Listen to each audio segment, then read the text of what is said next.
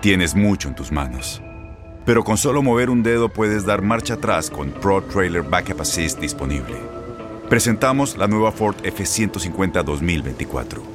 Ya sea que estés trabajando al máximo o divirtiéndote al máximo, esta camioneta te respalda porque está hecha para ser una parte indispensable de tu equipo.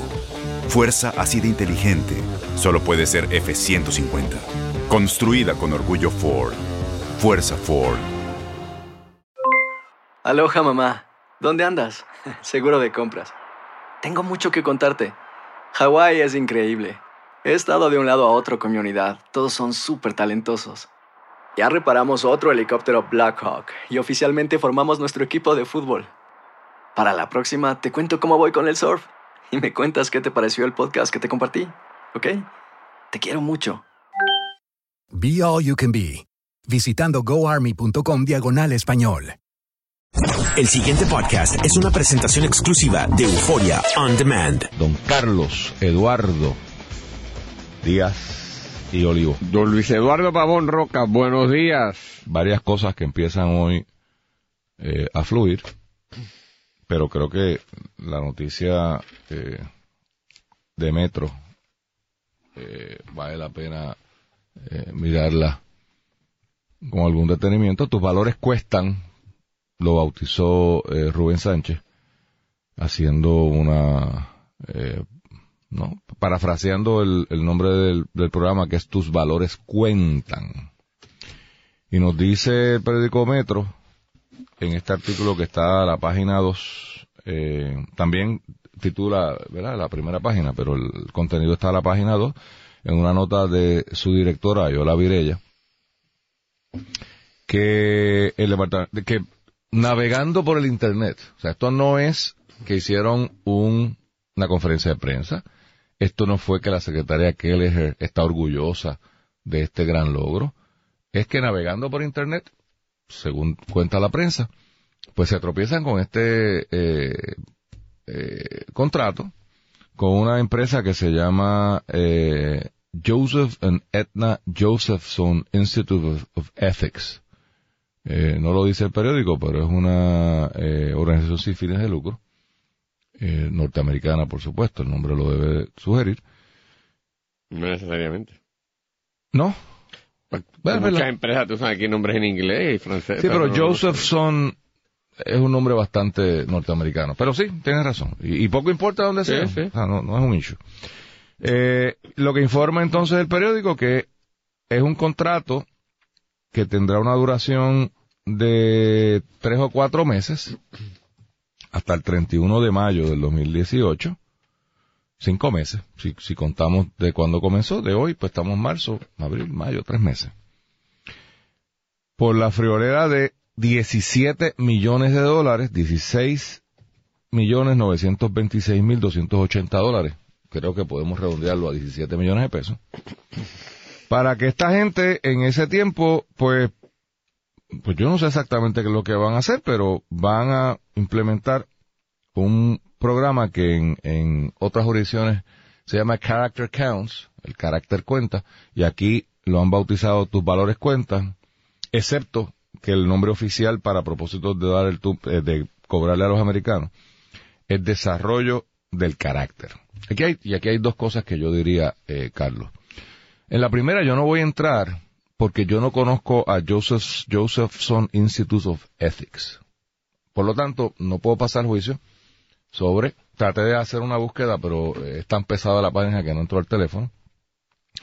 Eh, si esta gente, si esto es un whitefish en términos de que es una operación de, de, Joseph y Edna, o si es una eh, organización bona fide con todos los hierros, pues no lo sé. Voy a suponer, para propósitos de análisis, que lo son. O sea, que son gente seria, que se dedican a eso y que tienen unos programas ahí de, de, de carácter. Eso, de nuevo, sujeto a que reciba más información, lo dejo ahí, porque no me parecería justo asumir que, que hay un tumbe automático por, por donde, por, porque no conozco a la gente.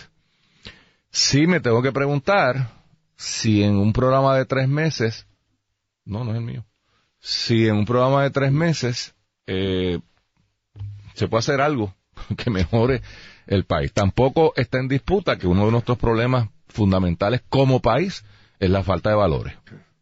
O sea, aquí dar el tumbe, algo vibra, pero yo no sé lo que es. Eh, Golo, algo, algo vibra en esta mesa. Así que, si explota algo, pues ya tú sabes.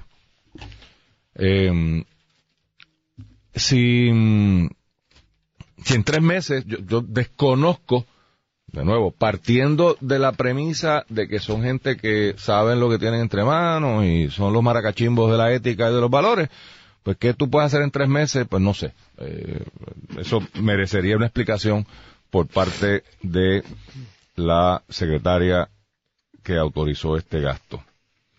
Eh, sí me llama la atención, Carlos, y del saque tengo que decir la segunda parte del análisis, es que no me cuadran los números. Yo hice un ejercicio matemático, ma- ni, ni matemático, aritmético.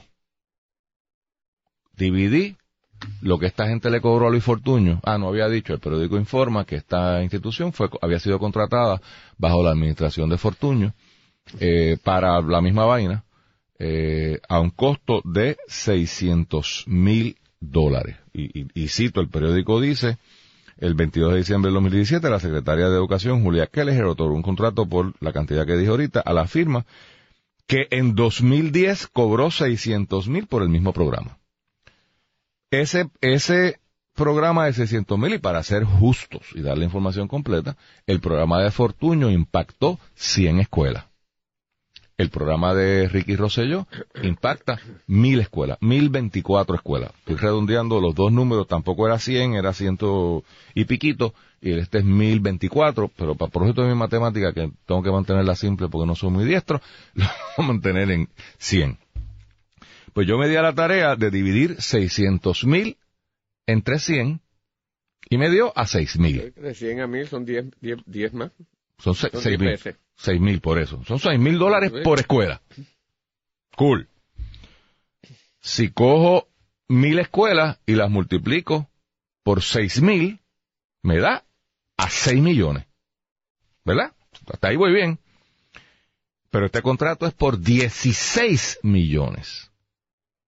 16 millones. Así que del saque tengo que cuestionar si es el mismo programa, si es el mismo programa, ¿cómo es que subimos de un potencial 6 millones de dólares a prácticamente tres veces la cantidad? Porque 6 por 3 da 18 y esto es 17. Así que Ricky Rosselló y Julia Kelleher se la han agenciado para contratar a la misma gente para el mismo programa a un costo tres veces mayor. Y eso sí que me llama la atención. Y fíjense que he sido muy respetuoso a la compañía, pues no la conozco, y con el programa podríamos diferir. Pero Carlos, los números no me cuadran.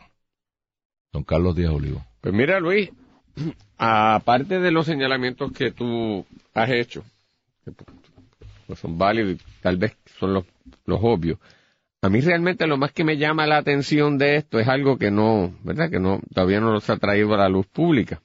Porque yo puedo, como tú muy bien expusiste al principio, entender que el Estado y quien está administrando como política pública tenga la legítima discreción de añadir algún Sí. tipo de componente en el área de valores, en el área de, de- de reforzar el carácter de los estudiantes, desarrollar eh, no solo sensibilidad hacia los semejantes y verdad y, y responsabilidad social, sino también seguridad en sí mismo eh, como seres humanos. Pero si tú vas a hacer eso en estos momentos en que vive el país y dada la reforma que está haciendo el gobierno, yo lo que hubiese hecho es hablar con los propios maestros del sistema, hablar con los profesores universitarios, incluso hablar hasta con iglesias que, Que den ese antes de decirle, mire, presenten ustedes, monten ustedes sus propias organizaciones. Por eso ya lo lo- lo- eso, monten ustedes sus propias propuestas, tráiganmelo porque yo los quiero, que ustedes sean los que den esto. Si yo hago eso, logro varias cosas, Luis. Uno, el propósito, ¿verdad?, de, de- de dar los valores, hacer eso. Dos, le complementas a una clase vital para, para, para todo país, pero sobre todo Puerto Rico en estos momentos, como es la clase magisterial, unos ingresos adicionales con los que puedan, ¿verdad?, vivir de una manera más cómoda. Dos, lo sacas del aprisionamiento moral e intelectual en el que están sujetos, en donde no piensan más que ir abrumados a dar una clase sin entusiasmo en un sistema que no los reconoce, que no los estimula, y los apodera, los convierte en empresarios y empresarias. ¿Qué es lo que este país necesita? Y, y, y los expones a unas destrezas distintas. Y con el universo de posibilidades que te estoy hablando, de los propios maestros del sistema, gente de la universidad, gente del sector religioso, que no es para que vayan directamente a dar una clase de religión, pero sí hay unos valores que son universales y que muy bien esa gente, porque allí hay personas que además de ser religiosos, tienen una formación profesional en estas áreas. Pues yo me parece que sería una, una experimentación maravillosa y consono con todo lo que el gobernador quiere hacer. No hay nadie allí que se le ocurra esto.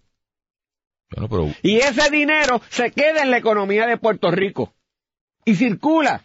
Porque aquel, es punto. Eh, es, que, es que no, yo... Ese es un buen punto. Pues son cosas tan sencillas. Consono con la filosofía de apoderamiento privado y de transferencia del control, no al Estado, sino al individuo.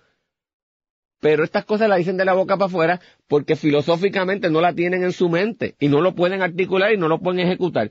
Entonces dan esta cosa que aunque pudiera conceptualmente ser bueno, parece un botín que se lo han dado a un grupo de afuera que no va a tener mayor impacto más que, bueno, pues sí, sí, porque reclutarán maestros de aquí, pero los reclutan como empleados. A, 10 pesos la A 10 pesos, no los apoderan a que ellos tomen el control de su vida y que creen oportunidades, porque a esos maestros, que tú los contratas como una entidad que ellos crean para dar esto, tú les sembraste la semilla de una idea de una posibilidad que mañana ellos se van a inventar otras cosas y los liberaste. Y eso es lo que Puerto Rico necesita para salir de este espasmo eh, en el que estamos metidos.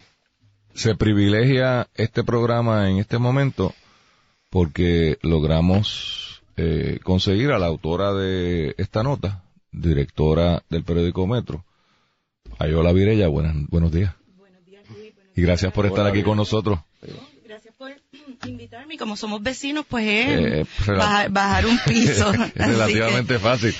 Yo que lo digo como una cosa privilegiada y tú me dices, no, si lo que hice fue bajar el piso. Pero es verdad, eh, Metro está aquí en este mismo edificio y cuando vi la nota y, y, la confianza que obviamente tenemos con Ayola, pues pues le pedí que por favor viniera porque hay varias cosas de la nota. Primero, antes de hacerte ninguna pregunta, y, y tú no estás para ser entrevistado, tú eres periodista, pero abúndanos más de, este, de, esto. Esto da ganas de llorar. Sí, sí. No, este, te digo, gracias por invitarme, pero igual a uno le da un poco de ansiedad eso mismo. Nosotros estamos para reportar y, y más que para ser entrevistados. Pero nada, nosotros estábamos haciendo un ejercicio periodístico, como supongo que muchos colegas lo están haciendo. El Departamento de Educación está ahora mismo en el ojo público por la reforma que se está planteando. ¿Tú te tropezaste con este contrato mirando la página del contrato? Estábamos revisando los contratos otorgados en este cuatrienio y obviamente un contrato de 16.9 millones de dólares. Sí, como que llama la atención. Llama la atención eh, y pedimos la información al propio Departamento de Educación eh, de qué se trata el contrato. Por, por eh, también nos llamó la atención el, el, tiempo, eran cinco meses, cuál es el expertise, qué es lo que va a pasar y es el propio departamento quien en, la, en sus respuestas nos trae, eh, nos alumbra de que es el proyecto de tus valores cuentan, porque sí, buscando la institución vimos que ellos habían trabajado en el pasado y que habían tenido este proyecto, pero no se había anunciado en ningún momento. No hubo eh, conferencia de prensa. En ningún momento se había anunciado que este, que esto era un, un, proyecto que se traía nuevamente a la mesa. ¿Qué es lo primero que llama la atención para mí? Porque un, contrato de esta naturaleza, Carlos, si yo soy secretario de agencia y estoy orgulloso de este gran logro de traer a esta gente que va a reformar el sistema de valores de Puerto Rico, ¿tú no piensas que hubieran hecho una conferencia de prensa, un comunicado de prensa, una yo no recuerdo haber oído nada y, parece que Metro tampoco no, le llegó. no, y entonces la agencia fue muy diligente en términos de contestar nuestras preguntas, pero en un momento dado pues le pedimos algún tipo de declaración de la secretaria eh, sobre, el, sobre el hecho de volver a traer el proyecto, porque es importante, es política pública de la administración. dónde ¿Quién es el cabildero? vamos. Pero Luis, es que, es que yo pues, vamos a asumir, hay una dimensión de cuestionarse si hay un cabildero, si hay algún... ¿Dónde salió esto? Donde no hay una transparencia económica más pura que uno debería hacer. Es una, pregunta que va a estar latente ahí. Pero independientemente de eso, es lo que yo te digo, pero allí nadie se le ocurrió que lo podíamos montar nosotros. Eso, una de las preguntas que surge la Universidad de Puerto Rico, que trae el pasa. punto, eh, ha estado planteando que va a contratar con el gobierno de Puerto Rico, que va a contratar con el Departamento de Educación, que está pendiente a administrar, a, a tomar de las escuelas charters. Esto es un proyecto que pudo haber trabajado la Pensaría Universidad de uno, Puerto ¿verdad? Rico. Pero más allá, porque sí, pero es que yo no quisiera, porque una posibilidad es que la universidad y le damos dinero, pero a mí siempre me asusta dárselo al Estado, que es un barrente, o como parte de la condición para recibir el beneficio, que puede ser en, en el tercer sector, puede ser en el propio Estado. Vayas a un hospital, asista allí a organización que, eh, ¿verdad? En- eh, velando a los enfermos o llevando algún tipo de medicamento. Está en una dependencia del gobierno donde hay que darle mantenimiento a los autos, pues usted ayude allí, límpielo. Está en una escuela, pues puede, después que las clases acaben, ayudar a dar este vigilancia, si tiene alguna noción deportiva, los ayuda a entretener. Diferentes cosas que, que se pueden hacer aparte de la posibilidad ciertamente que si hay un empleo también conseguirlo. Pero la idea de eso es saber que junto con el compromiso que el resto de la sociedad tiene de ayudar al que está en una situación de desventaja a que no quede en una condición infrahumana, esa persona también tiene un compromiso igual con el resto de la sociedad que lo está asistiendo para tratar de sobre- sobresalir, de escapar de verdad de esa situación y potenciar su destreza, porque a, ti cuando te coloquen en ese empleo, aunque sea voluntariado, tú vas a conocer personas de diferentes trasfondos que tal vez si te hubieses quedado en el barrio residencial, en la comunidad de la cual tú vienes, jamás los hubieses podido conocer. Y el resto de la sociedad tampoco te hubiese podido conocer a ti.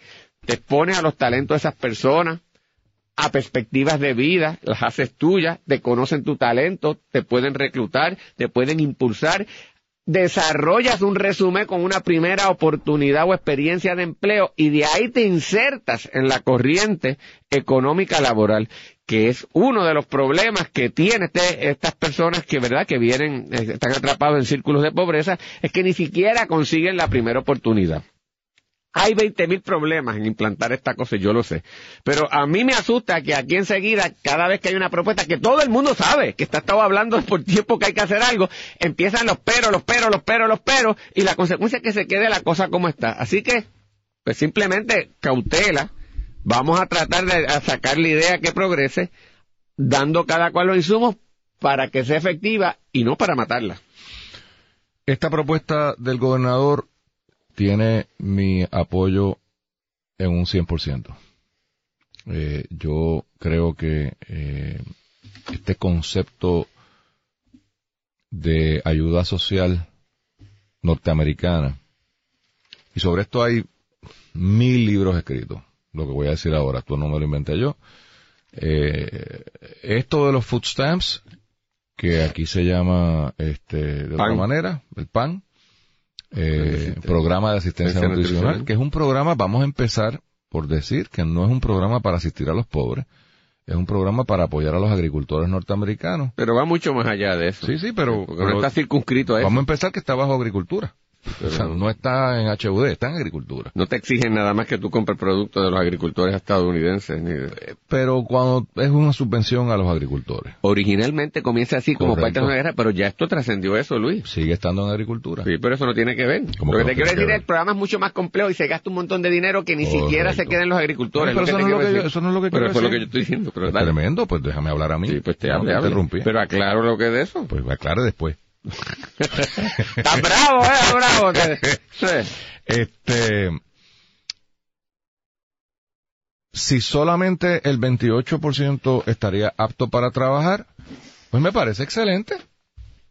Pues hay 30%, una tercera parte de los, de los participantes que se beneficiarán de lo que es sentirse productivo. Y, y yo creo que el trabajo es una buena cosa. Yo sé que mucha gente puede pensar otra cosa. Ese es parte del problema de los valores del país. que eso Dios lo creó como un castigo. Como castigo, por eso. Entonces, eso es parte del problema de los valores del país, ¿no? Que, que, que, que, que- le gusta trabajar y producir es un mardito. Porque hay que estar debajo de una palma dándose la cerveza. Que también no tengo problema con eso, pero todo a su tiempo. Decía yo que estos programas de beneficencia en los Estados Unidos se han convertido en un mecanismo de mantener a los pobres pobres porque se castiga por estos programas el que la gente eche para adelante. Y me explico. Y estoy hablando ahora no solamente del programa de cupones de alimentos, estoy hablando del WIC, estoy hablando del Plan 8, estoy hablando de toda esa serie de programas que en la medida en que ese beneficiario consigue un trabajito, usualmente salario mínimo, starting job por ahí en algún lado, se le penaliza. Entonces, le quitan el plan 8 porque se está ganando 200 pesos a la semana. Le bajan los cupones porque se está ganando 200 pesos a la semana. Pues, ¿qué provoca eso? Primero que yo no busque trabajo porque si, si por yo trabajar voy a tener menos ingresos, pues solamente de loco sería el ponerse a trabajar. Hay economistas que han calculado que usted se tiene que ganar más de 15 dólares la hora para poder superar este paquete de beneficios. Que es un fracatán Digo, y sobre todo en nuestro país. Ahora, este problema no es de Puerto Rico, este problema lo vamos a ver en Chicago, lo vamos a ver en Nueva York, lo vamos a ver en los grandes centros urbanos donde las masas típicamente eh, minoritarias están atrapadas en un ciclo, de- un círculo y en un ciclo de pobreza. Así que cualquier movida hacia que esta gente se integre en el mercado laboral, yo lo favorezco. Creo que el gobernador está equivocado y alguien debería explicarle que esto no resuelve el problema de participación laboral. El problema de participación laboral tiene muchos elementos. Pero tiene una vertiente, Luis. Una- tiene una vertiente, pero no es el problema. Por ejemplo, Porque te insertó por primera vez y te expuso. pero hay mucha de esta gente que está trabajando. Lo que pasa es que está trabajando por debajo de la mesa, por lo que acabo de pero explicar. Hay muchos que ni están trabajando. Sí, sí, pero hay muchos que sí lo están. sí, pero esa es están la- la trabajando. cosa de la economía la subterránea. economía subterránea, por lo que acabo de describir. O sea, pa- por eso es que, y los empresarios saben cuando le llega a la persona, de nuevo, en los trabajos, estos, no son médicos ni doctores, estos son los trabajos de entrada al mundo laboral. Y te dicen, no, pero yo no, no voy a pagar por cheque. Porque tú sabes, están evadiendo ser registrados para, para, para no ser afectados. Eso es malo, eso es ilegal, pero hay que reconocer la realidad humana de que para qué entonces voy a trabajar si, si me van a fastidiar porque estoy trabajando. El otro concepto que yo quisiera abundar, y es un tema, mismo. es un, te- O sí, otro esto tema. mismo, Ajá. de- de- es un tema sensitivo.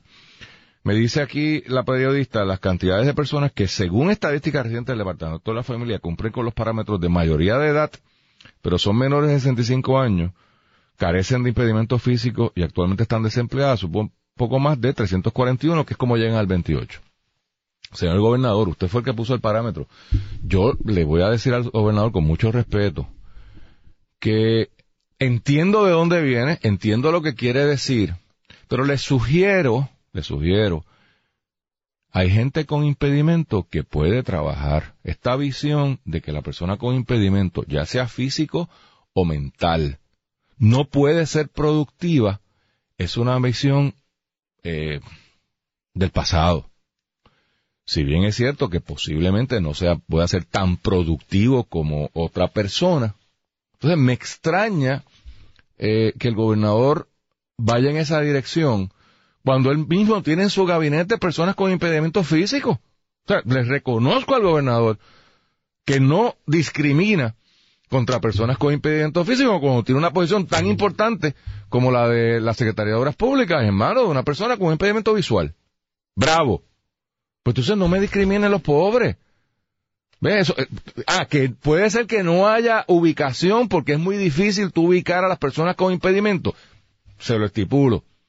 Pero le puedo decir que hay escuelas en Puerto Rico haciendo esfuerzos indecibles por meter a los muchachos en corrientes de trabajo, con algunos con adaptación, dándoles capacitación en el área, puedo hablar con conocimiento de causa, el área de, de restaurantes, en el área de lavandería, donde se les, ah, no van a hacer, tú sabes, este, porque tienen sus- sus- sus condiciones y sus impedimentos, pero no los excluyamos, incluyámoslo, no los deje fuera. Yo creo que es un, un gran punto, Luis, porque si difícil es gente, eh, ciudadanos con impedimentos en otros círculos económicos, poderlo, ¿verdad? Potenciar. También y potenciar.